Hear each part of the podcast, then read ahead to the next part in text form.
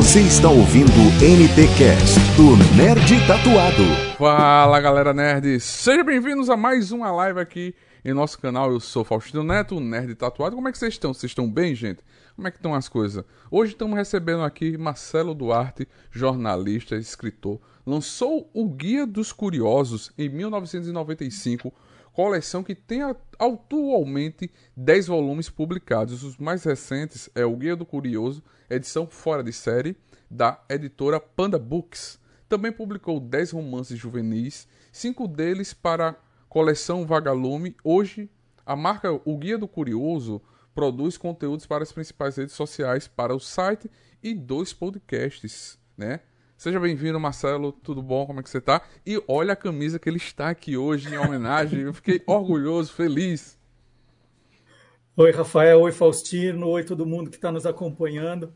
Me falaram que era traje a rigor. Falaram assim: não, no Nerd Tatuado você tem que vir a rigor. Aí eu obedeci. Aí pus a minha melhor camisa, como você pode ver, ó. É. E até coloquei uma tatuagem, porque falaram que ele tinha que estar tá tatuado. Eu mandei fazer hoje uma. Olha eu não tinha, falei, não, vou tatuar para Pronto. De fato tá no nerd tatuado. Um nerd eu tatuado. Eu acho que a gente também. nunca teve um convidado tão comprometido assim. Sim. Tá vendo? Sim, um, um, um convidado que vestiu a camisa e se tatuou, olha, moral. Aí sim, hein? Olha aí. Assis, seja bem-vindo mais uma live aqui, né? Assis, como é que estão as coisas? Estamos aqui eu, eu transponho todas as boas-vindas ao Marcelo aí. Muito obrigado por conversar com a gente essa noite. Sim, sim. Gente, chega, manda mensagem, participa aqui no nosso chat. Esse, essa live se transforma num podcast, ele não é um Power Ranger, mas vai se transformar num, num podcast. Não se preocupe que próxima semana já vai estar no ar para você escutar no seu Spotify, Deezer.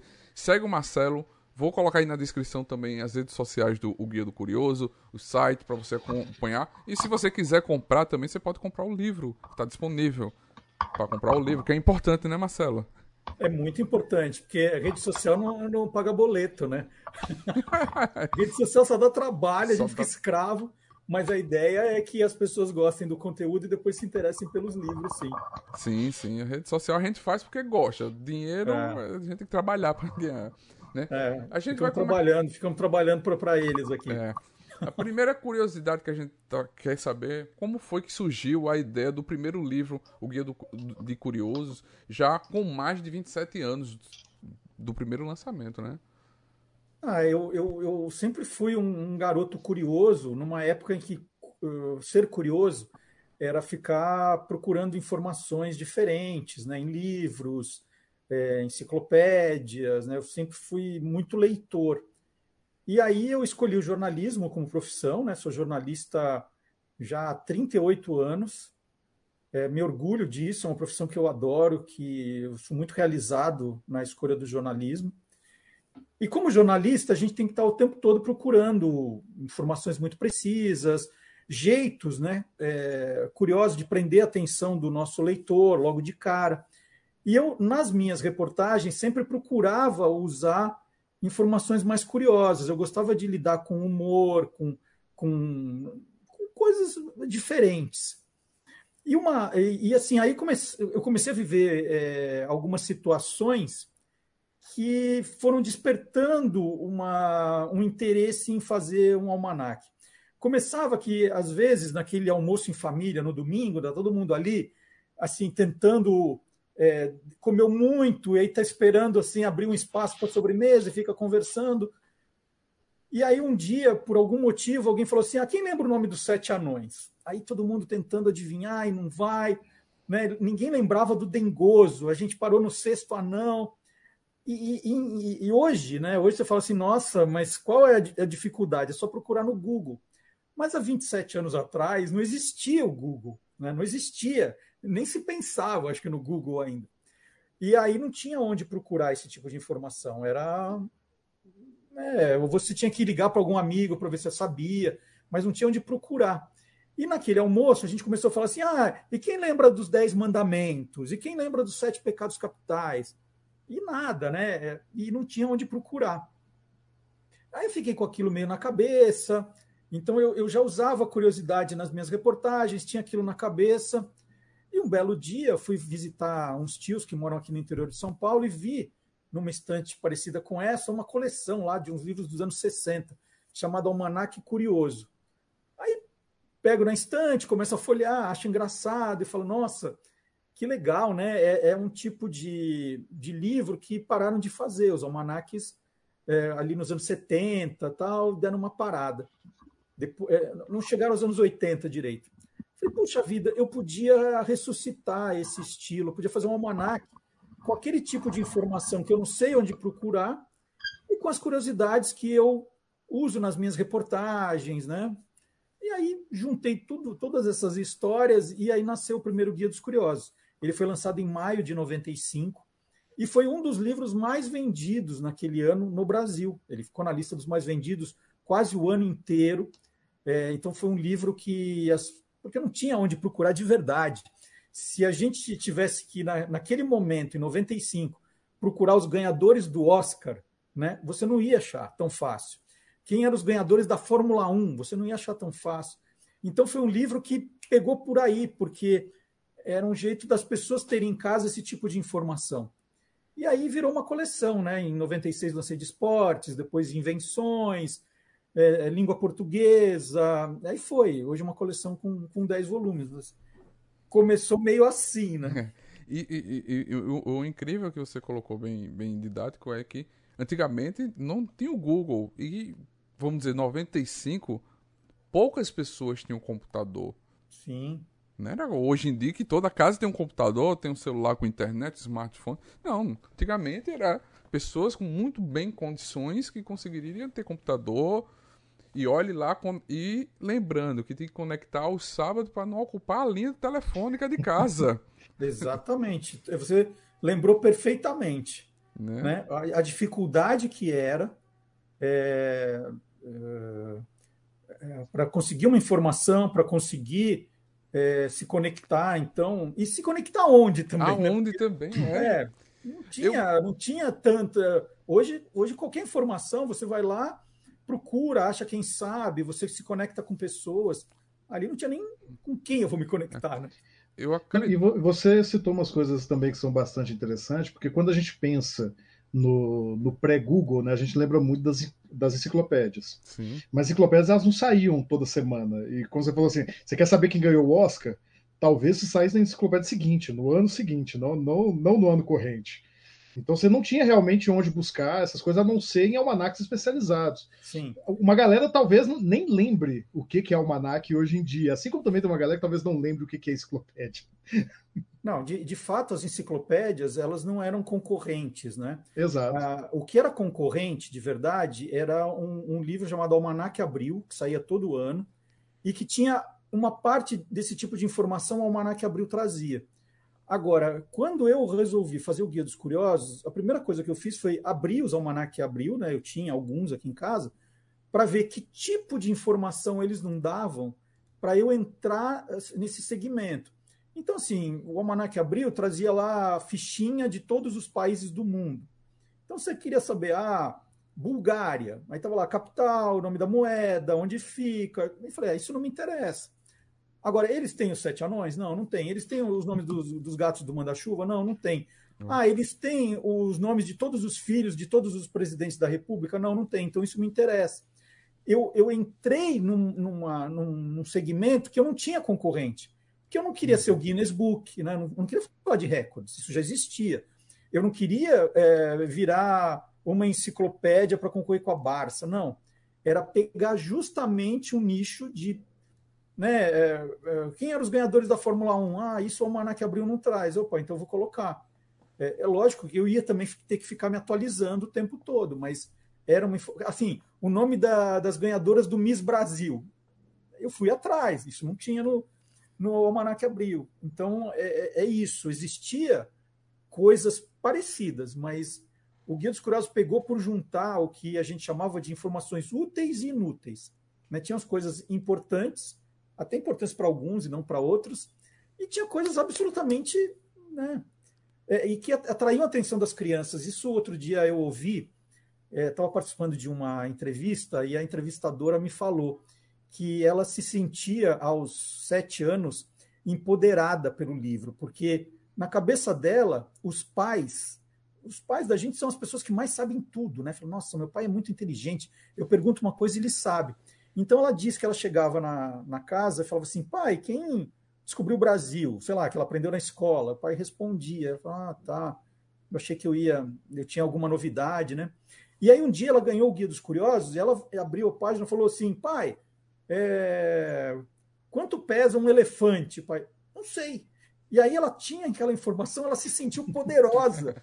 né? Então eu, eu brincava muito com isso, e por isso esse livro caiu no gosto das crianças também. Não foi um livro para criança, mas que as crianças adotaram. Sim, sim. E, e o bacana, pelas imagens, o, o, Rafael também já tem um livro, é ele é bem dinâmico, ele é bem divertido, ele tem umas charges, ele tem uma contextualização muito, muito, muito bem editada, né? Para o que a gente já estava acostumado, era enciclopédia, aquela coisa, o texto e você lê. E ele não, ele é gostoso de se ler, divertido de se ler.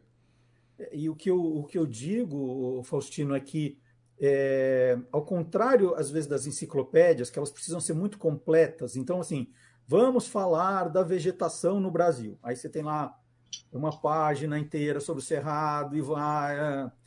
E, e no meu caso, né, com o Almanac, eu pegava é, um recorte da curiosidade, eu pegava uma, uma informação, vamos dizer, eu, eu pegava o, o filé daquela informação e publicava em trechos muito pequenos. Porque o que eu sempre disse é assim: ah, eu quero é, despertar a curiosidade, não acabar com a curiosidade. Então, quem fosse ler o livro, ele não ia chegar e falar assim: nossa, agora eu sei tudo sobre é, o estado de Alagoas. Não, tinha lá, eu, eu, no Guia dos Curiosos Brasil, por exemplo, você abre, tem lá é, o hino do estado, que eu não achava em outros lugares, eu coloquei aí tem alguma curiosidade mais engraçadinha tal, e pronto. Aí alguém que precis, precisasse de mais, ela tinha que ir procurar mais. Mas o que eu queria era falar de muitos temas para as pessoas eh, terem uma, uma visão muito global das coisas. E eu acho que isso, isso foi um outro ponto favorável do, do livro. Né? Não era uma coisa assim, ah, ele vai ficar 10 páginas falando da mesma coisa. Não é, é, é assim, é, é, você numa página vai ter cinco, seis assuntos. Uhum. Essa, era, essa era a ideia. E é, você falando, eu vi outras entrevistas suas também, para montar a pauta, eu e o Assis. Como era para fazer essa pesquisa? Porque hoje a gente faz um Google, acha tudo rápido, uhum. né?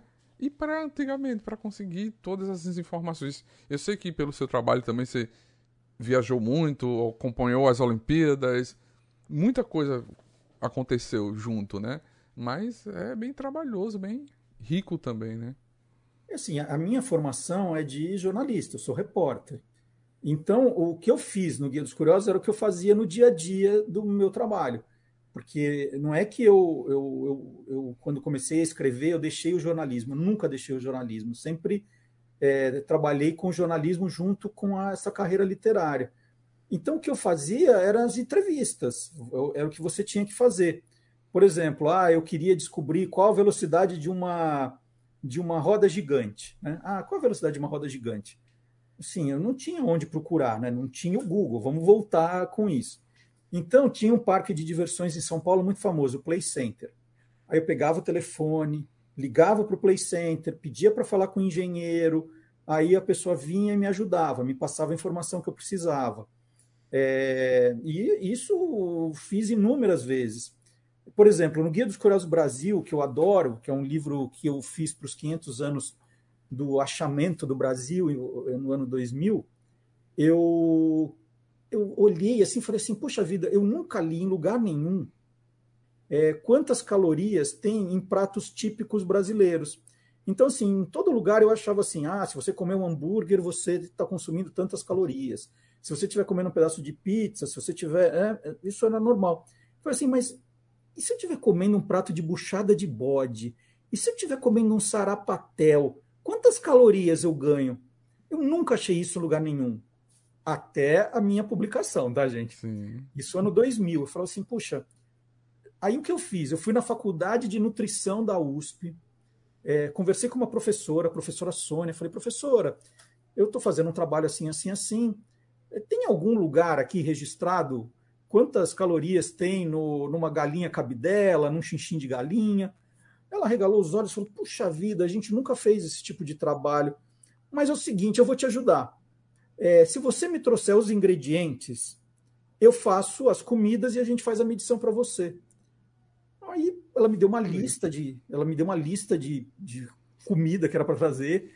Eu fui até essas casas especializadas em comidas do, do Nordeste, do Norte, comprei o que ela pediu, né? Eram duas cestas enormes, levei para ela. Ela fez esse trabalho para mim e me entregou a, a, a folha com as calorias. Aí eu digo para vocês, olha o trabalho que foi, né? Isso, isso é, assim, imagina um trabalho enorme. E se você abrir o livro hoje, isso tem duas páginas do livro, de um livro de quase 700 páginas. Então era uma coisa muito trabalhosa. Eu, eu, eu, eu fazia um guia dos curiosos, depois eu precisava ficar três meses sem olhar para aquilo, porque era muito trabalhoso. Hoje é, você, você, te, sim, você teve esse trabalho, fez tudo isso. Aí você colocou na internet, daqui a 15 minutos, tem um monte de sites que copiam seu conteúdo, que tem mais visibilidade que você, por N motivos, e aí fica parecendo que eles foram donos da informação, e não você que pesquisou. Mas naquele tempo, não. Naquele tempo, as pessoas sabiam que era uma informação do Guia dos Curiosos, porque não tinha, não tinha site para me copiar, né? Então era é, e isso fez a fama do guia, né? O guia tinha Sim. essa fama de trazer informações que não estavam em outros lugares. Foi muito legal você falar disso. Eu e o Faustino, a gente estava conversando aqui antes, e, e, e, a gente falou assim: será que teve alguma curiosidade que foi mais difícil de, de ser encontrada? Você já chegou falando dessa aí que teve que fazer a comida, eu acho que é uma forte concorrente. Eu tenho uma ainda mais difícil, assim, uma que gerou uma pesquisa muito complicada de você achar. Ah, é que, na verdade, esse tipo de livro, você que tem que estabelecer os desafios para você. Uhum. É, então, é, era assim, a minha pauta era, bom, deixa eu ver o que eu gostaria de saber que eu não acho em outros lugares. E aí isso me motivava a ir procurar. É, então, essa da, das comidas foi uma que deu muito trabalho, mas eu consegui. É, agora, tinha coisas que eu pensava assim no começo, falava assim, ah, isso vai ser fácil, eu vou fazer. Então, por exemplo, eu estava escrevendo sobre box, e aí estava lá, ah, categoria peso mosca. Falei assim, nossa, que divertido, quanto será que pesa uma mosca? Aí eu fui procurar nas enciclopédias, nenhuma trazia, eu falei, ah, então eu vou descobrir o peso de uma mosca. Achei que ia ser a coisa mais fácil do mundo, né? Matar uma mosca, pesar e pronto. É. Mas eu falei, bom, vou falar com um especialista antes de matar a mosca. Aí liguei para a faculdade de, eu acho que era é, biologia da USP, e procurei para falar com um entomologista Aí ele me atendeu super bem. Aí eu falei assim, professor, tô querendo saber o peso de uma mosca. Ele falou, qual mosca? Eu falei, ah, essa doméstica mesmo, né? Ele falou, ah, não sei. Eu falei, então pode ser outra, né? Qual é a mosca que o senhor sabe? Eu só queria o peso de uma mosca. Aí ele falou: ah, a gente não, não, fica pesando mosca, isso não faz parte do nosso trabalho, isso não, não tem importância para a gente. Aí eu falei, puxa vida, eu queria tanto saber, mas eu posso pesar uma mosca? Ele falou, mas como você vai pesar uma mosca? Eu falei, ah, eu mato uma mosca e peso. Ele falou, não, mas se você matar uma mosca, ela, ela resseca muito depressa. Aí você não vai ter o peso da mosca, você vai ter o peso de uma mosca morta. Ah. Aí ele me, me disse que era uma bobagem, que eu não ia conseguir para desistir, e eu desisti. Mas toda entrevista que eu dava, eu, eu falava disso. Né? Falava, ah, não consegui o peso da mosca, não consegui o peso da mosca. Aí agora, há uns cinco anos atrás, eu fui procurado por um professor da, é, da, da, faculdade de agronomia de Piracicaba, que tinha ouvido, e ele e os alunos fizeram um trabalho sobre peso de insetos. E ele me ofereceu, ele falou: oh, você está querendo, eu vou te dar de presente essa pesquisa que a gente fez. Então, nesse livro, o Guia dos Curiosos Edição Fora de Série, né? Que é esse aqui, que é o mais recente. Tem o peso da mosca. Eu conto, eu conto essa história e tem o peso de todos os insetos que Olha, eles me mandaram. Então, que bacana. tá aqui o crédito, tá tudo direitinho. E é, foi sensacional. Mas é uma curiosidade que demorou 20 anos para descobrir.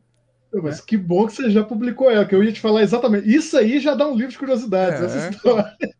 E, e esse, e esse livro aqui, ele foi comemorativo aos 25 anos do Guia dos Curiosos. É, ele saiu com 26 anos por causa da pandemia, mas eu dedico toda a primeira parte do livro, eu acho que são hum, 75 páginas, 70 páginas desse, desse livro são dedicados a as melhores histórias dos bastidores do- dos guias, Ah, do Guia dos legal, Curiosos. Então, essas histórias que eu estou contando para vocês, eu publiquei, porque eu falei assim: é, o guia do. O, o fazer o guia dos curiosos já tem um monte de curiosidade. Então, como era uma edição comemorativa, eu falei, ah, eu vou escrever e depois aí entra na parte de curiosidades mesmo, né? Aí, aí vem. Sim, sim. Não, vamos aproveitar quem estiver assistindo aqui agora, ou quem porventura for ver depois, porque a live fica, quem estiver ouvindo o podcast, que a gente vai colocar o link do, do livro no comentário Sim. fixado aqui do YouTube. Vocês podem procurar, a gente, a gente já, já, já mata suas curiosidades. Sim. Olha aí, ó. Matar curiosidade nunca. É, Matar curiosidade nunca. é verdade. A, a gente ajuda você a desvendar as curiosidades, mas matar não. Tem que É igual a mosca, os né? Se, curiosos. se mata, você já não tem mais a curiosidade, né? Tem uma curiosidade morta. É. Marcelo, como foi que surgiu a ideia da criação da Panda Books? É, num, num- num período da, da minha vida, eu, eu saí da Editora Abril, eu trabalhei quase 15 anos na Editora Abril, e saí da Editora Abril para montar um negócio, que na minha cabeça era uma editora para fazer revistas customizadas. Né? Revistas customizadas são aquelas revistas que a gente faz para empresas. Isso estava na moda quando eu saí da Editora Abril, em 98, então eu vi amigos fazendo isso, eu, eu falei, puxa, eu, eu acho que está na hora de eu empreender?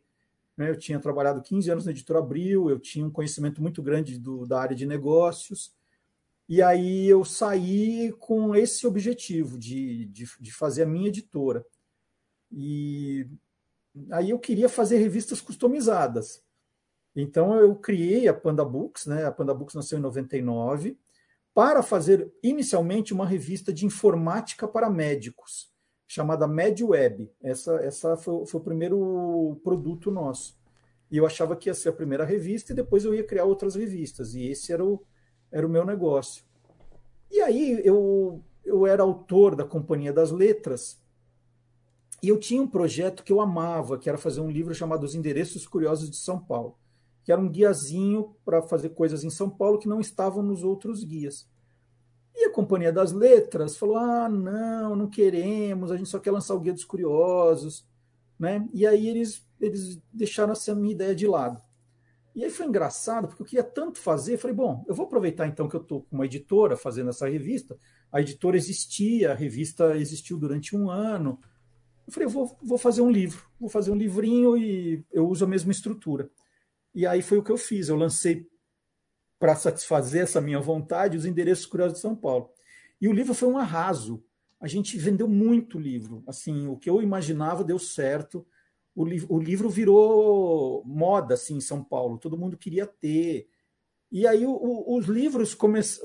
esse livro começou a movimentar a editora muito melhor do que a revista fazia. Aí eu falei assim, puxa vida, será que eu será que esse negócio é só um que deu certo? Vou, vou tentar outro. Aí eu tinha um amigo que escrevia sobre Fórmula 1. Eu falei, você não quer fazer um almanac de Fórmula 1 para a gente lançar? Ah, vou fazer. Aí ele fez, a gente lançou e deu certo. Né? Aí eu estava com uma ideia de fazer um livrinho sobre a história do, da, do hino nacional brasileiro. Eu falei, ah, eu vou fazer. Aí fazia, dava certo. Eu falei, quer saber? Eu vou parar de fazer esse negócio de revista que dá uma dor de cabeça, eu vou fazer é livro. E aí a, a, a Panda virou uma editora. Aí, aí ela chamava Editora Panda no começo. E aí, quando teve essa mudança, a gente batizou de Panda Books. Eu falei, não, eu vou fazer livro, eu não vou fazer revista mais. Sim. A revista durou um ano, teve uma vida legal, foi uma revista que tinha lá seus anunciantes, mas aí eu vi que a minha vocação era para fazer livros, e aí virou Panda Books. Bacana, bacana. Só pegar mais uma perguntinha aqui. Eu, estou checando aqui o pessoal que manda para a gente pelas outras redes sociais. E se tiver qualquer pergunta, a gente pode mandar aí que a gente já responde aqui de uma vez. Enquanto eles não respondem, eu queria te fazer uma pergunta, Marcelo. Por favor, faz de conta que você que manda aqui. Não, é que você foi falando uma coisa e eu acho que me caiu uma ficha. Você já chegou a montar stand ou na Bienal do Livro aqui em Belo Horizonte ou no Festival Internacional de Quadrinhos? É, não, a gente já participou de algumas feiras. É, Bienal do Rio já, Bienal de São Paulo já, Primavera dos Livros já, mas é, em Belo Horizonte não.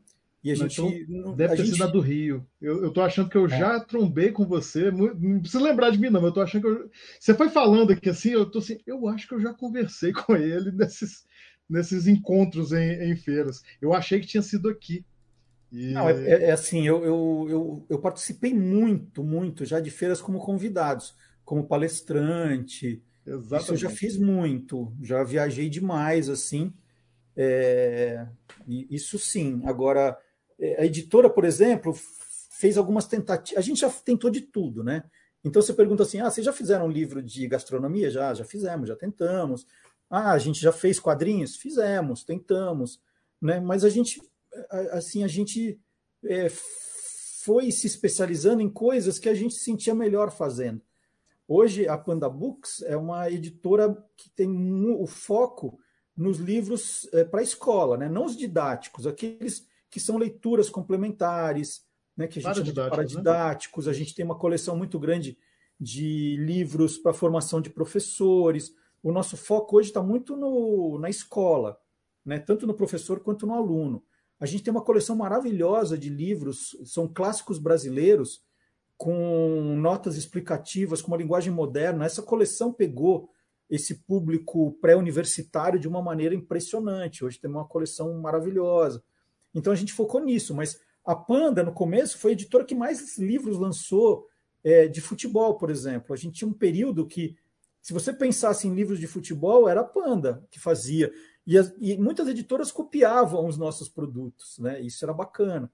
Aí, quando esse mercado começou a entrar muita gente, ele falou: não, então agora é o momento da gente pensar numa outra coisa. É, e a gente já fez de tudo, a gente já lançou de tudo. Hoje a Panda tem catálogo, são 23 anos de vida, quase 700 livros, né? Então, a gente já fez coisa, viu? Muita coisa. Uma, uma curiosidade, mais uma, né? Porque a gente falando de curiosidade tem que trazer bastante curiosidade. É, você foi um dos. Você é criador da revista Ação Games, né? Você já publicou essa curiosidade em algum livro? Ou... Não, da, da Ação Games eu nunca contei, embora eu já tenha dado muitas entrevistas para canais de games. E, isso é uma, é uma coisa engraçada, porque eu, eu sou muito ligado nas coisas, né? eu tenho que ser para o tipo de trabalho que eu faço. E em, determinado momento eu fui jantar na casa de um casal de amigos e eu nem sabia o direito que era videogame, tá? Aí eu fui jantar lá e, o, e esse meu amigo, né, o, do, do casal ali, o, o marido, ele falou: Putz, acabei de comprar um, eu acho que era um Nintendo 64, eu já nem lembro o que era. Saudoso, Aí saudoso. ele começou, ele começou a me mostrar. Falei, gente, que demais isso. Onde você comprou? Ele falou, ah, tem um cara aí que compra para mim, não sei o quê. Eu falei, quanto você pagou nisso? Aí ele falou, falei, aí eu vou comprar um para mim também. Fiquei jogando com ele, era era um, era um, acho que era um Nintendo 64. Aí eu falei, aí ah, vou comprar um desse para mim também. aí eu comprei, eu tinha os meus filhos pequenos, tal, eu comprei e falei, gente, isso aqui é muito legal. E aí eu comecei a me interessar por videogame a ponto de saber que nos Estados Unidos já estavam lançando algumas revistas para falar de videogames. E eu falei na editora Abril, onde eu trabalhava antes, falei assim: eu quero lançar uma revista de videogame. Aí as pessoas, o quê? É, eu quero lançar uma revista de videogame. Aí ninguém estava entendendo nada, né? Aí eu falei: não, a gente, a gente lança uma, se der certo a gente continua, se não para. E na época eu trabalhava numa revista chamada Ação, né? Era, uma, era uma revista que teve uma vida muito curta e eu trabalhava lá. Então nós fizemos um especial da ação, por isso ela chamava Ação Games. Aí a gente lançou o primeiro número. E foi assim, é, é uma revista horrorosa porque ninguém no Brasil entendia de videogame, mas era uma revista que a gente se esforçou para fazer o melhor que a gente conseguia é, aqui, né? E aí eu chamei uma amiga minha de faculdade que, que lidava com tecnologia para me ajudar. Aí nós lançamos e vendeu tudo, vendeu tudo que a gente colocou na banca. E eu lembro de atender telefones, né? Eu, a gente estava na redação, eu atendi telefone, alô, é, revistação. Ah, por favor, como é que faz para ganhar vida no jogo, não sei o que? Eu falei, ganhar vida, o que, que é isso, ganhar vida, né? É, e eu sei que aí falaram para gente, ah, então faz um segundo número. Ah, então deu certo. Aí a gente fez um segundo número, mas ainda era uma edição especial. Aí quando vendeu a segunda, que vendeu tudo, e aí alguém falou assim: ah, agora a gente precisa fazer isso a sério, porque vocês estão fazendo mais ou menos, né? E tem um público, né? É, era uma revista pioneira, e aí tiraram da minha mão a revista, pegaram a Regina a Gianetti, que era aquela minha amiga que eu convidei para fazer, né? Contrataram ela e levaram para a editora Azul, que a editora Abril tinha lá uma participação, e a Ação Games virou um sucesso, assim, virou uma referência. E, e as pessoas, é, quando vão contar essa história, elas vêm conversar comigo. Porque, na verdade, quem depois transformou isso num produto vencedor foi a Regina. Agora, quem começou essa história fui eu, né? É, é sem querer? Um pouco, mas é muito do desse essa coisa do olhar, assim. Eu gosto de ficar procurando novidade, vendo o que está acontecendo. É um olhar aí... visionário. É um pouquinho. É um bocado, porque é um olhar visionário. A gente tá falando que vamos botar 90 por ali, Nintendo 64 com 94 por ali. É. A gente não tem essa opção muita de ver. Era como você disse: alguém trouxe, alguém traz uma revista, conhece, fala, e vê que isso tem mercado, isso é um olhar visionário, como o Guia do, dos Curiosos é um olhar visionário. Que ninguém imaginou isso, né? olha, vou fazer isso. É, eu acho muito interessante isso. Parabéns por isso. Legal. E, e, segue até hoje, né? Hoje em dia está no YouTube, no Insta. Basicamente, você, assim como todo mundo, preencheu todos os riscos que tem hoje. Como é que foi essa, esse giro do impresso para o digital, assim, quando tudo começou a mudar?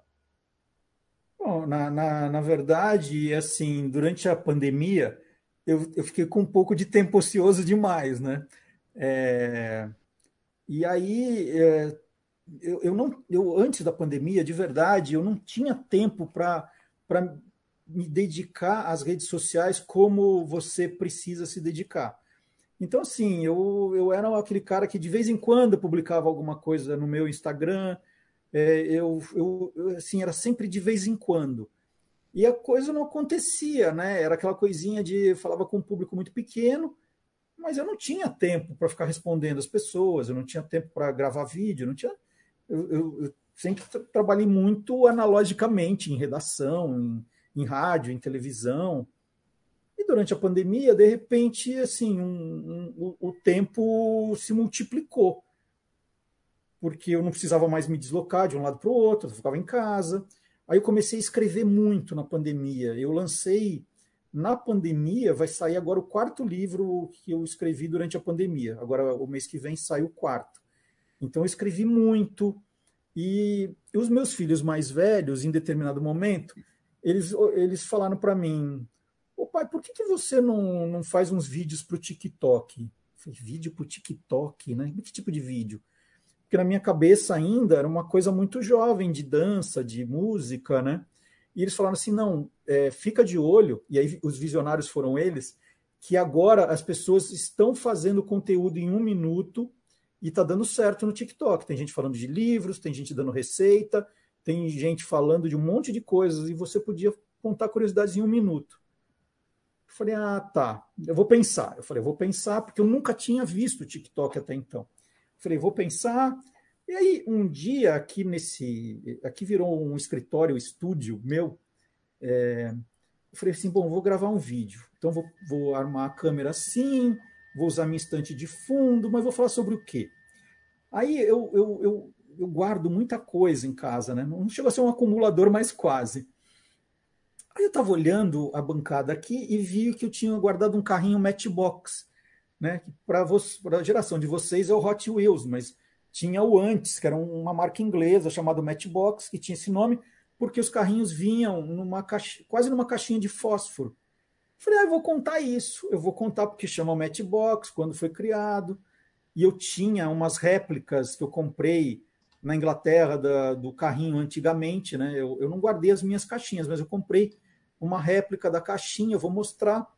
Aí eu fiz um textinho que cabia em um minuto e, e gravei, mostrando o meu carrinho, explicando.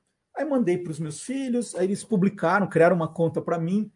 E aí me ligavam, nossa, foi super legal, 250 pessoas viram. Falei, ah, que joia, que bacana, ah, tá, faz outro.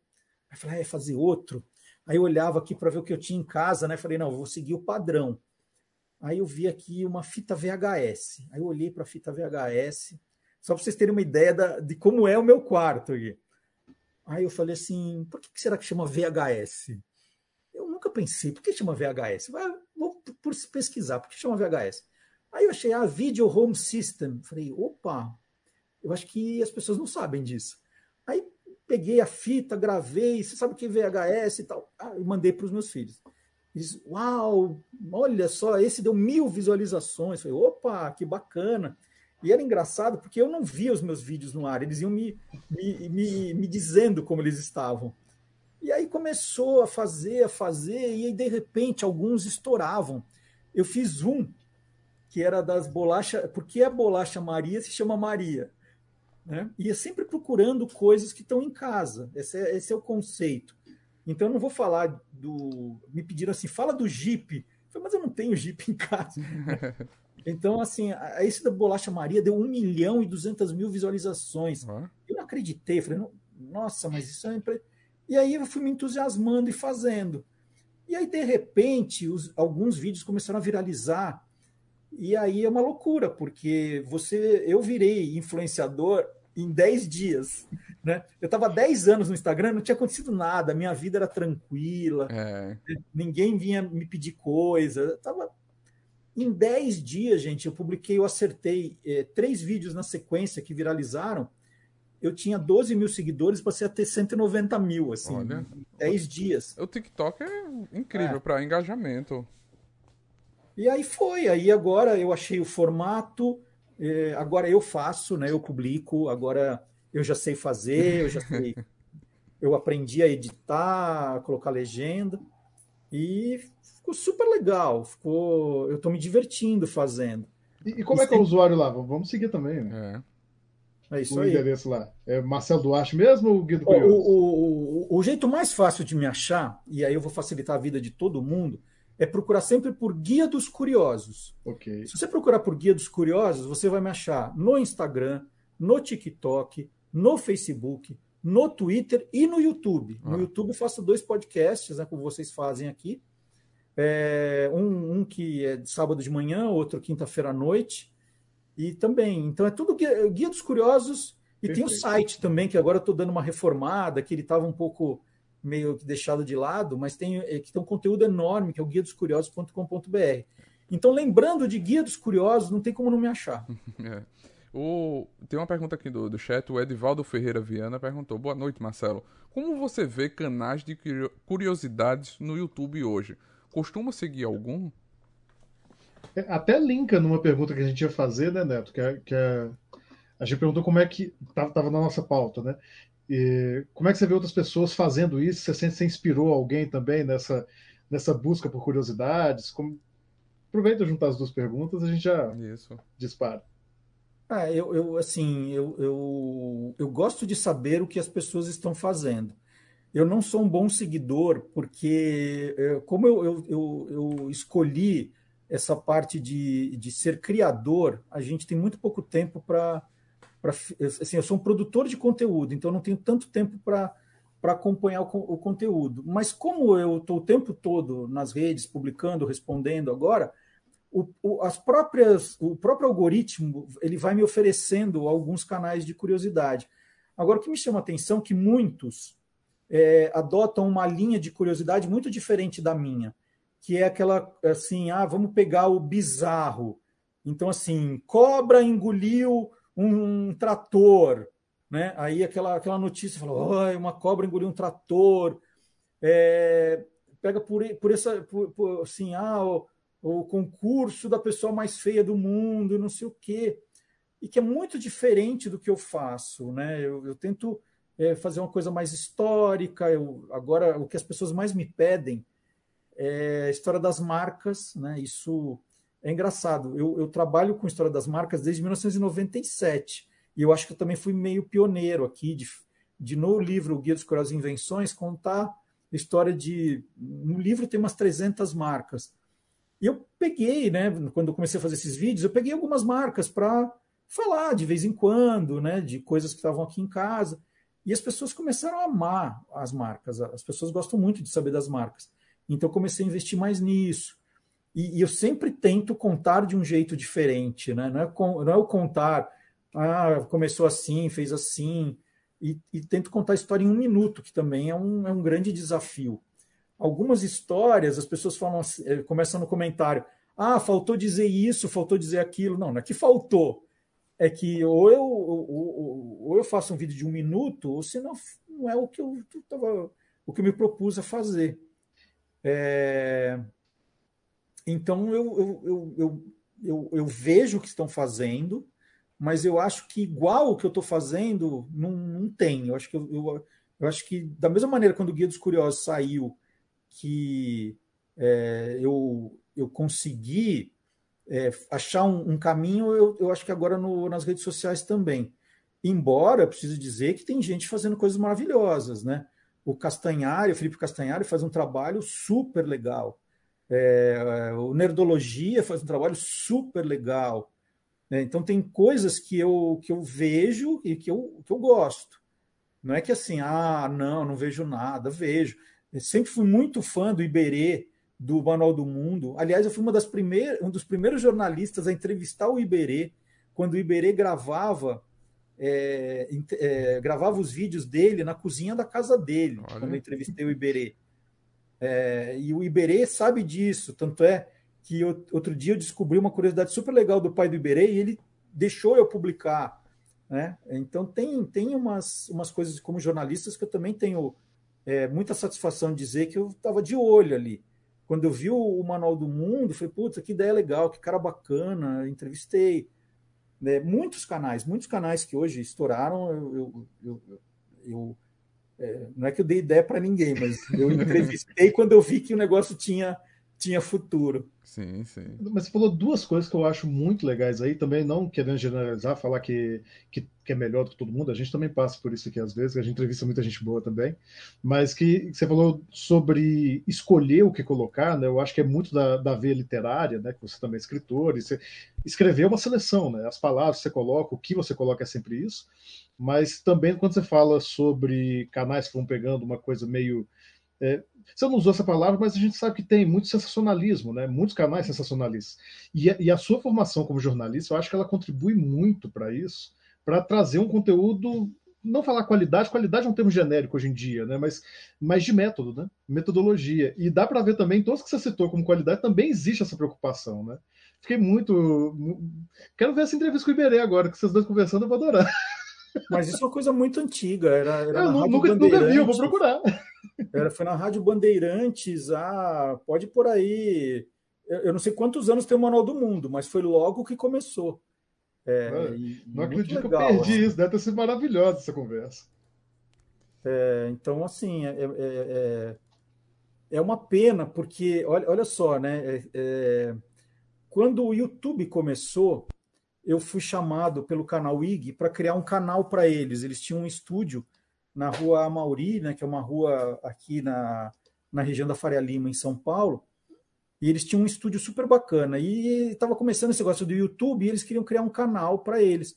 E eles me convidaram para fazer um dos programas, e eu criei o TV Curioso. O TV Curioso durou dois anos no, no, no IG.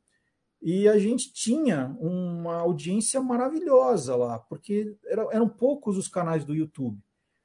E aí, quando o, o IG, acho que mudou de mãos, teve alguma coisa lá, é, eles pararam, falaram, ah, não queremos mais fazer. Né? Então, fiquei dois anos fazendo uma coisa que era muito, muito diferente na época, né? de fazer um programa. Eu fazia um programa inteiro, né, como a gente está fazendo aqui, mas era num estúdio, com edição. Isso em 2006, gente, 2006. No início mesmo. É... E aí ele era um programa que era modular, então a gente fazia um inteiro E depois, hoje, que a gente fala cortes do YouTube, isso fazia em 2006. Né? Então tinha os cortes do programa e era muito legal, tinha umas vinhetas, era, era bacanésimo. A gente fez durante dois anos. E naquele momento, se eu tivesse continuado fazendo sozinho por conta, né, porque eu fazia como é, não, não, é funcionário, mas como colaborador do IG, eles me pagavam para fazer aquilo usando os estúdios deles. A produção era deles, eu apresentava e levava a pauta. Hoje eu falo assim, puxa, se em 2006 eu tivesse continuado, hoje, gente, eu não estava nem morando mais aqui, já é. estava morando em Dubai, mas é, porque era muito inovador, mas naquele momento ninguém falava em ganhar dinheiro do YouTube, né? Então é, é uma pena, porque eu, eu fui um pioneiro que não, que não continuou, né? Sim, sim. É. Às vezes a gente acha que é um trabalho, a gente vê, olha, não, tá bom, vou, vamos para próximo próximo projeto. É, às vezes a gente poderia ter continuado, mas é, é, é olhando para um lado é, o caminho que, que, que o destino, sempre né? a tempo o TikTok tá aí. É, o TikTok você vê em 10 dias a construção de que você de anos que você fez no Instagram em 10 dias bombou. O TikTok é uma ferramenta muito Agora, como é ter o livro na lista dos mais vendidos do, do Brasil? Várias vezes, não só uma, mas várias vezes. Ah, isso, isso é uma sensação espetacular. E eu, eu experimentei, quando saiu o primeiro Guia dos Curiosos, sensações muito especiais. O, o, livro foi lançado no dia 10 de maio de 95. No dia 11 de maio, eu fui participar do programa do Jô Soares, que era no SBT, que era o Jô Soares 11 e meia. Eu travei naquele programa, porque pô, você está da frente do Jô, era um negócio e foi maluco, porque a, do meu ponto de vista, eu fui péssimo na entrevista. Eu, eu não conseguia falar nada. E eu acho que o Jô, percebendo o meu nervosismo e, e, e, viu que não ia acontecer nada, em vez de me entrevistar, ele abriu meu livro e começou a ler. Né? Ele viu assim: ah, esse, esse menino aí não vai dar nada, né? Aí eu vou, eu vou ficar lendo o livro. Ele começou a ler, as pessoas riam, tal, se divertiam. E, e isso fez com que naquele final de semana eu já sentisse um negócio diferente. Porque eu estava num shopping center e eu via as pessoas no corredor falando de mim. Pô, eu vi um cara no Jô, tá lançando um livro de curiosidade, não sei o quê. Eles estavam falando de mim e eu estava ouvindo. É... Eu entrei um dia para fazer uma viagem no, no avião e tinha gente atrás falando do meu livro. É, eu entrei na livraria né, para ver se o meu livro estava lá, tinha gente comprando o meu livro. Né? Então eram sensações muito legais. E é, depois de duas, três semanas, eu fui comprar o jornal, eu comprava sempre o jornal de domingo tal. Aí falei, ah, deixa eu olhar a lista dos mais vendidos. Eu comecei a olhar, tal, tava lá em oitavo lugar o Guia dos Curiosos. Gente, é uma sensação você falar, meu, eu não acredito, eu tô na lista dos mais vendidos, né? Oitavo lugar.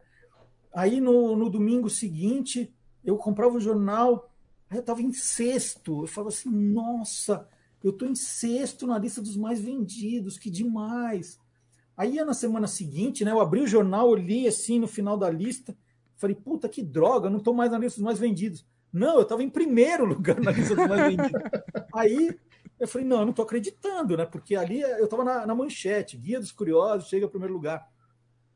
Aí, é, gente, é um, é, um, é um processo maluco, né? De é, teu livro tá vendendo, as pessoas estão comentando, a editora falando, meu, me faz outro urgente, vamos fazer um segundo. É, aí você, você, nem tem tempo de falar assim, gente, o que está acontecendo, né? E a minha vida mudou muito depois disso, porque aí começou, de repente a Nestlé me procurou para é, para usar o nome Guia dos Curiosos para uma coleção de chocolate surpresa. A Grow me pediu um jogo com o nome Guia dos Curiosos, porque o Guia dos Curiosos, ali 95, 96, é, toda a casa tinha um, né? Era um é, negócio. Explodiu. Explodiu literalmente, né? Todo, todo mundo tinha. Eu, eu tinha aqui em casa, eu tive alguns alunos. Tem, tem que admitir que os outros mais recentes eu não tenho, mas eu, eu sou dessa turma igual. Sempre tem tempo, fica tranquilo. É. Não, eu sou dessa turma, não, não ia falar isso, não, eu sou da turma que leu quando criança. Eu, eu tinha aí meus quatro anos quando saiu, eu peguei para assistir. praticamente me alfabetizei. Não só lendo isso, mas também lendo os seus títulos na, na coleção Vagalume. Então, assim, estamos aí. Não queria falar isso, não, porque é um camarada barbado desse jeito, né? Mas... vão descobrir a minha idade, vão descobrir a minha idade. Não, não, não, não, não vai não, vai não. A, a gente corta essa parte aqui, isso aqui não vai pro é. corte, não. Mas, mas aí eu queria te aproveitar, assim, já que a gente está aqui, do Neste Tatuado, né? Já pensou em fazer uma edição de curiosidades sobre super-heróis, sobre cultura pop? Um, um, um Guia dos Curiosos edição nerd, já passou pela cabeça? Então, Rafael, eu eu lancei, quando, quando eu comecei a fazer o Guia dos Curiosos, ele era voltado para um público que era o jovem adulto. E aí, de repente, a gente viu que ele caiu no gosto das crianças. E logo no começo da coleção, a Companhia das Letras me pediu para fazer um guia dos curiosinhos, que fosse voltado para o público infantil. E aí eu lancei o primeiro guia dos curiosinhos, Guia dos Curiosinhos Super-Heróis. Então existe um livro, mas que tem tem assim curiosidades muito simples para as crianças. Não é um livro que eu entro na seara do, do, do hoje, né? Hoje virou uma loucura esse negócio de super-heróis. Eu ia falar isso, é... que deu um, um, caminho oposto do que você acabou de falar, né? Era para as crianças, mas acabou caindo do gosto dos jovens adultos é. da gente aqui. Não, então, aí, aí eu fiz o Guia dos Curiosinhos Super-Heróis, depois fiz o Guia dos Curiosinhos Folclore, fiz o Guia dos Curiosinhos Bichos, né? Então tem, tem isso. E agora, nesse o Guia dos Curiosos edição fora de série, que é comemorativo, eu faço justamente uma brincadeira que eu queria até mostrar para vocês, que eu, eu elegi né, 18 temas, eram 18 temas que não estavam nos, nos primeiros Guias dos Curiosos, e um desses temas é cultura pop. Tem aqui, ó, é, página 130, cultura pop, tá aqui, e página 146, heróis. E eu brinco dizendo justamente que essa lista é para as pessoas votarem qual deve, deveria ser o próximo título do Guia dos Curiosos, para ele voltar a ser um Opa. livro de um tema só. Então, uma das provocações desse livro é esse, né? Eu brinco que cada capítulo aqui é um trailer do que pode ter no livro. É, e aí as pessoas podem né, votar para saber o que, o que virá por aí excelente notícia. Já vamos fazer tá. lobby já. Já vamos começar. Voto super-herói. Voto super-herói. Super-herói. né? O, o Guia do, do, do, curio, do, do, Curioso temos o tema Invenções, Esportes, Brasil, Sexo, Língua Portuguesa, Jogos Olímpicos e Cards. Como foi que surgiu a ideia de cada tema? Foi o pedido da editora? Você disse, não, vou fazer esse tema? Ah, quando, por exemplo, quando eu fiz o primeiro, a Companhia das Letras falou: ah, a gente quer um guia dos a gente quer mais um. Eu falei, mas quer o quê? Um guia dos curiosos dois? Falei, não, vamos tentar agora tematizar. Eles que me pediram. Aí, como ele ia ser lançado em 1996, eu falei assim, ah, então vamos fazer um de esporte, porque as Olimpíadas completarão 100 anos em 1996. Aí eles toparam e foi, foi muito legal fazer. Aí falando assim, e agora? O que, que a gente faz? Eu falei, ah, eu queria muito fazer um de invenções, que é uma coisa que eu gosto. Ah, então faz. Então, o tempo todo a gente meio que negociava. Eu falei assim: ah, eu quero fazer um de sexo. Ah, não, isso a gente não quer. Ah, mas por quê?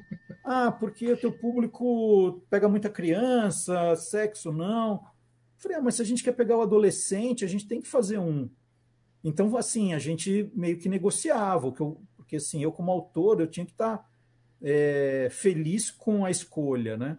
Então, às vezes eles sugeriam, como eles falaram assim, vamos fazer um sobre é, curiosidades do Brasil para os 500 anos, aí eu topei. Então era uma negociação assim. É...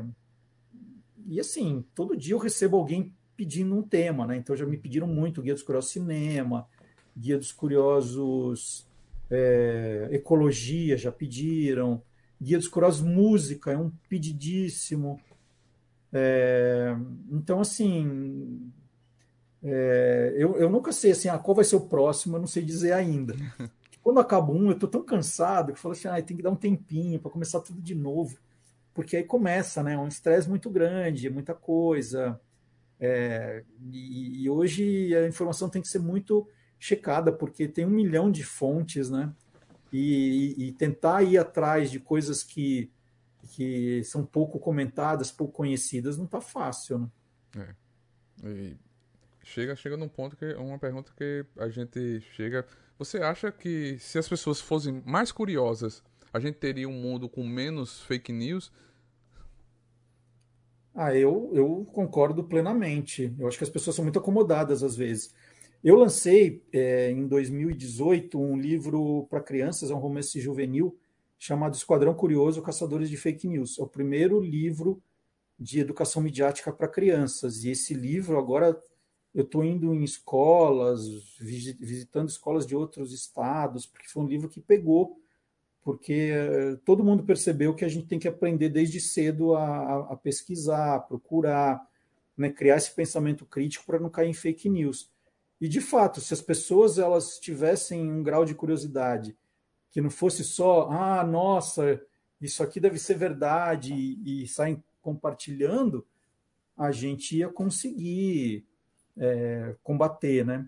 Mas hoje em dia também está muito claro de que as pessoas sabem às vezes que é fake news, mas por, até por uma questão ideológica elas querem mesmo causar essa confusão. É. É, eu diria para vocês, né, depois de quase 40 anos como jornalista, que está cada vez mais difícil ser jornalista. No, no, é um negócio triste porque, obviamente, todo mundo que, que procura é, é, todo tipo de governo que tem esse, esse lado ditatorial é, é precisa detonar a imprensa. Né? então, isso é muito comum. Num, num, lugar democrático, a imprensa tem um lugar especial. E agora, quem quer trazer essa, essa linha ditatorial tal, faz o quê? Quer desacreditar a imprensa, é, quer bagunçar o noticiário. Então, hoje, ser jornalista, além de ser uma atividade de risco, é muito complicado. E, e, e, hoje as pessoas, eh, antigamente as pessoas caíam em fake news, hoje elas fazem questão, né? elas já sabem o que é e uhum. querem compartilhar. E, ah, não, eu sei que é e vou mandar assim mesmo. É, isso, isso, isso é duro. É, é, todo esse problema encontrou um terreno fértil, né? Porque hoje em dia, isso que a gente estava falando, o, a rede social ela nivelou, né? Se você faz uma pesquisa, uma pesquisa do caramba, para poder achar aí o peso da mosca que levou tantos anos, chega, chega o Rafael Assis lá, escreve qualquer coisa no comentário e às vezes tem o mesmo alcance, às vezes tem um alcance maior por conta do algoritmo. Então, realmente não, não, não, não é fácil. Né? Mas eu, eu queria aproveitar aqui a, a Araceli ASP, comentou aqui, ela mandou live maravilhosa e agradeceu a, a homenagem, Marcelo, com a camiseta do, do, do Asa. Asa. Então fica, tá difícil, mas fica aí o agradecimento e ela mandou emojis de palminhas. Isso é. Neto, quer puxar uma aí? Ou... A gente tá, infelizmente, ah, estamos chegando já no final da nossa live. A gente vai. A gente sempre faz para os nossos convidados uma pergunta nerd para ele indicar um livro um filme, uma série para os nossos ouvintes do podcast e quem está nos assistindo, que essa live fica salva aqui, vai ficar para todo mundo vê quando quiser. É... Bom, um, um, um, livro, eu, eu vou fazer uma homenagem. Eu acho que a. Puxa, tem, tem, tem autores que eu amo de paixão, né? Eu, quando comecei a, a escrever. Eh, quando comecei a escrever livros, eu queria ser o Marcos Rey que era o meu autor da minha adolescência. E eu falei assim: um dia eu vou fazer livros como Marcos Rey. E eu me esforcei muito e consegui fazer, inclusive para a coleção Vagalume, que é onde eu conheci os livros do, do Marcos Rey. Então, é... bom, mas, mas vamos dizer, eu quero homenagear o Marcos Rey, quero homenagear também o João Carlos Marinho, que é autor do Gênio do Crime, um dos melhores livros de suspense que tem, né? um livro que completou 50 anos é, e que continua jovem, atual. Agora, eu vou, eu vou falar aqui do livro que eu mais li na minha vida. Eu li quatro vezes o, o livro que, no, na minha época, chamava O Caso dos Dez Negrinhos, da Agatha Christie, e que depois de um tempo, e eu fiz um vídeo explicando isso, ele mudou de nome. Hoje o nome do livro é E Não Sobrou Nenhum. É, hoje é um, um, livro da Globo Livros e é um. Eu, eu assim, eu eu acho que a Agatha Christie foi a autora que eu mais li livros é, na minha vida. Então, eu, eu, queria, eu queria falar dela. É que livros me emocionam tanto porque é, tem autores muito bons hoje, né? Estou lendo a, a Giovanna Madalosso, tem umas coisas super legais. É, o, Rafael Montes, que também é um baita Sim. autor de suspense, que eu adoro. Convidei ele para fazer uma live comigo, ele nunca me respondeu, mas eu, eu, eu gosto É dele difícil. assim mesmo. a, a gente tentou também. Fica reiterado aqui. Mas eu gosto dele assim mesmo. É, li agora da André Del Fuego, A Pediatra, que é um, foi, um, foi um livro do final do ano que deu muito o que falar. É, então, assim, tem autores maravilhosos. Eu fico com um pouco de, assim, de dor no coração de falar um livro só. Mas então eu vou, eu vou falar da Agatha Christie como, assim, só para dizer que foi o livro que eu mais li na minha vida, que eu li Uhum. quatro vezes. E falam assim: nossa, mas você já sabia quem era o assassino? Sabia. Mas o que me atraía era cada vez que eu lia entender um pouquinho mais desse mecanismo de fazer o livro de suspense, né? Como isso funciona, porque é muito difícil fazer um livro, né? Que você tem que jogar ali, um, o- você tem que es- esconder de alguma forma o, o vilão, né? O criminoso, o assassino, Sim. jogando pistas falsas e de, de todo modo incriminando todos os outros e ainda justificando depois tudo isso. E Então, por isso que eu escolhi, não sobrou nenhum. Sim, sim. Depois, qual que é o próximo? Um filme. Um filme. É... Um filme, puxa vida. Não é tão Difícil, né? simples assim, viu, gente? Eu tinha que ter estudado antes. Porque, assim, eu adoro cinema, sempre gostei, sempre fui muito ao cinema. É, Mas a gente está falando de nerd, né? Melhor falar de, de nerd. Eu não vou ficar falando aqui de, de filme argentino, embora Não, mas, Mas- pode, pode. o É, segredo é dos seus olhos, aquela abertura do segredo dos seus olhos é maravilhosa. Mas assim, é um filme que me marcou demais por uma série de razões pessoais que me emocionou muito. Foi Vi- Viva a Vida é uma Festa. Eu nunca chorei tanto num filme, mas foi, foi, foi um absurdo o que eu chorei naquele filme. E, e para mim tem uma das, das melhores viradas de história que eu já vi. Eu fui, eu estava em férias, eu estava em Curitiba, aí aconteceu alguma coisa na programação que sobrou lá, um fim de tarde, falei, ah, vamos no cinema? Gente, eu passei mal de tanto que eu chorei naquele filme. E acho que é uma mensagem maravilhosa e que tem muito a ver com o meu trabalho. É, A, a- a minha mulher faz é, escritora também e ela já publicou livros sobre essa questão de genealogia, de, de preservar a memória da família. Né? Ela Sim. tem um livro lindo que é a Árvore da Família. É, e, e- e, de algum jeito também, quando eu conto as minhas histórias, eu estou falando de um inventor, de um criador, eu estou mantendo, mantendo viva aquela história. Então, essa questão mexe muito comigo. E viva a vida é uma festa, eu quase desidratei. Então, lindo. acho que aqui no Nerd Tatuados, né? é, eu- no Nerd Tatuado, eu queria fazer essa menção também. E o que, que faltou? Série. Uma série. Uma série agora. Agora. Série. Ah, gente, série, assim, é, série atual, aqui a última que eu pirei foi Casa de Papel. La Casa de Papel eu pirei a ponto de xingar, uma temporada que foi ridícula, mas eu xingava, né?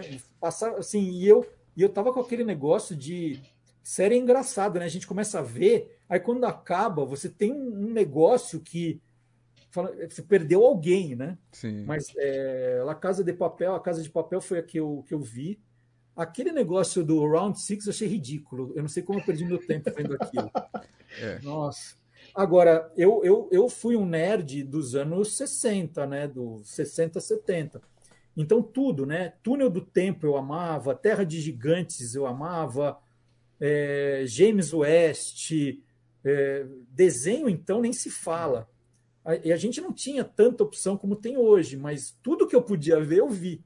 Né? Então, desenho dos Flintstones, dos Jetsons, Hanna-Barbera amava, é, ia todos os filmes dos Trapalhões nas férias, e séries todas, né? Zorro, é, Viagem ao Fundo do Mar, e, e agora na pandemia eu fui bem também. Série pra caramba.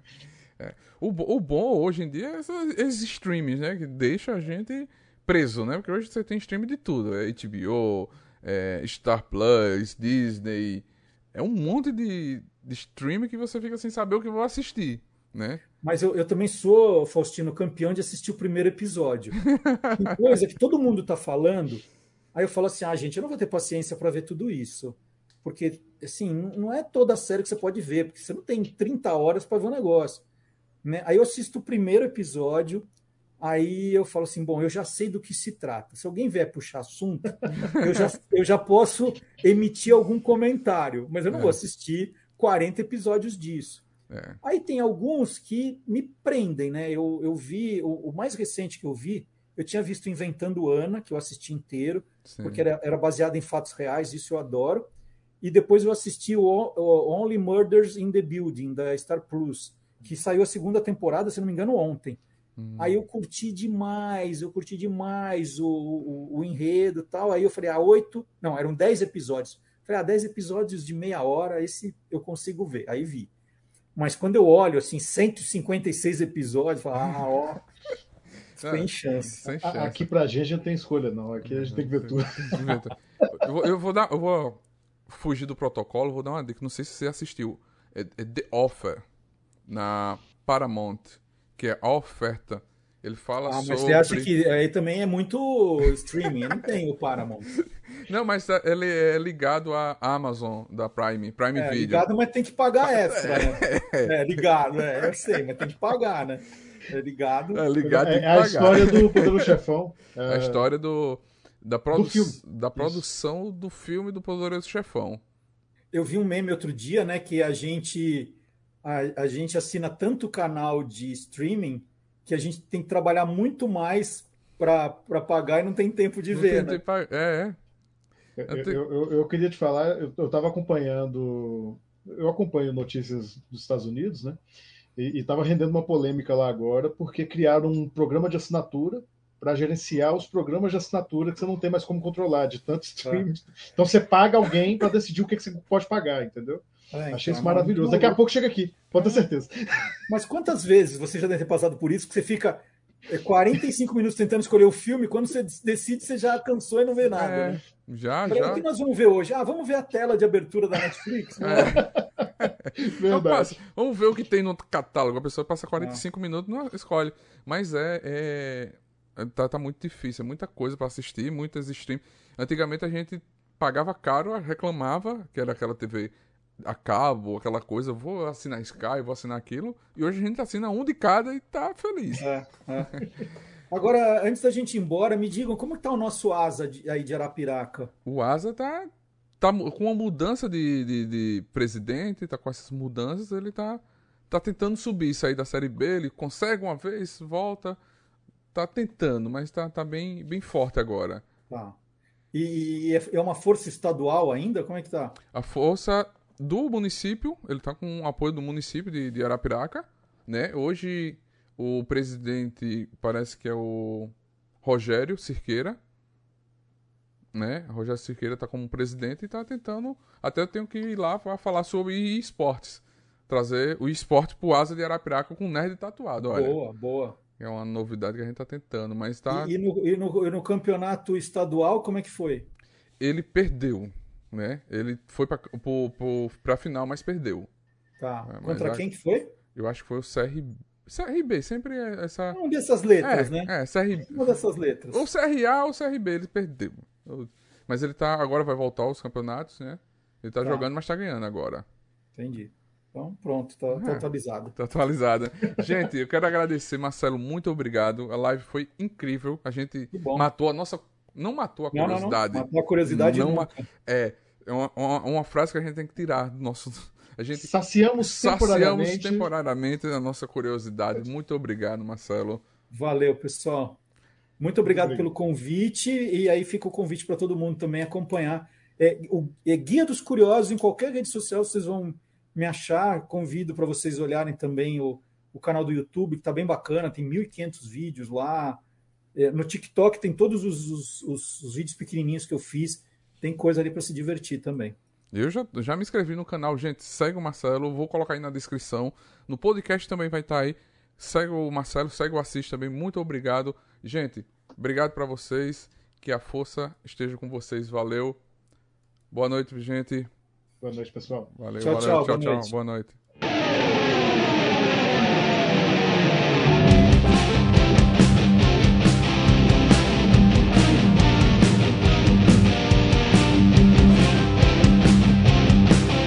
Você acabou de ouvir NTCast, o Nerd Tatuado.